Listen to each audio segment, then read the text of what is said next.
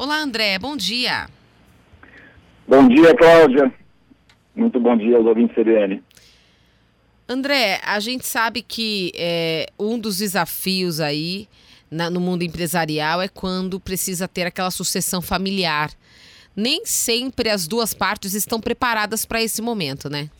Cláudia, é um desafio permanente aí na vida dos empresários, das empresas familiares, sejam elas de pequeno e principalmente médio, é, né?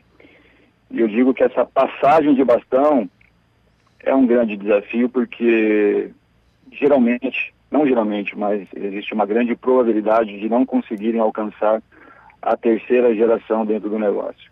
Uhum. E justamente por uma falta de eficiência, uma falta de sucessão estruturada e condizente com os valores, principalmente condizente com os valores do seu sócio fundador.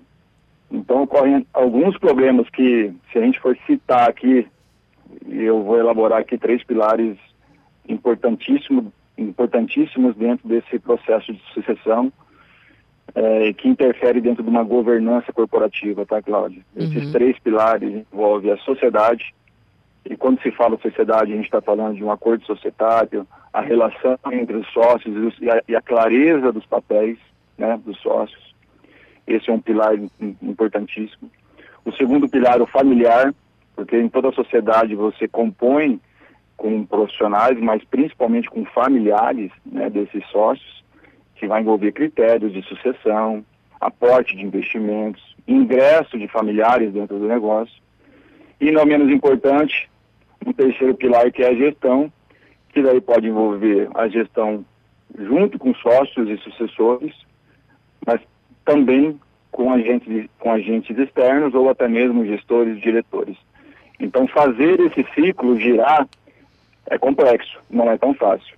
Certo. Bom, é engraçado porque a gente está falando desse assunto aqui e essa semana começou o CBN Agro, que é um evento da CBN Londrina, em várias cidades aqui do, do, do, do estado, né?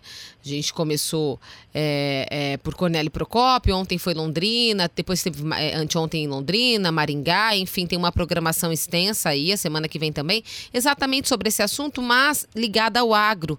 Aí também é um grande problema, né? Porque quando a gente vê as propriedades rurais, tem um, uma, uma questão de coração ali, né, André?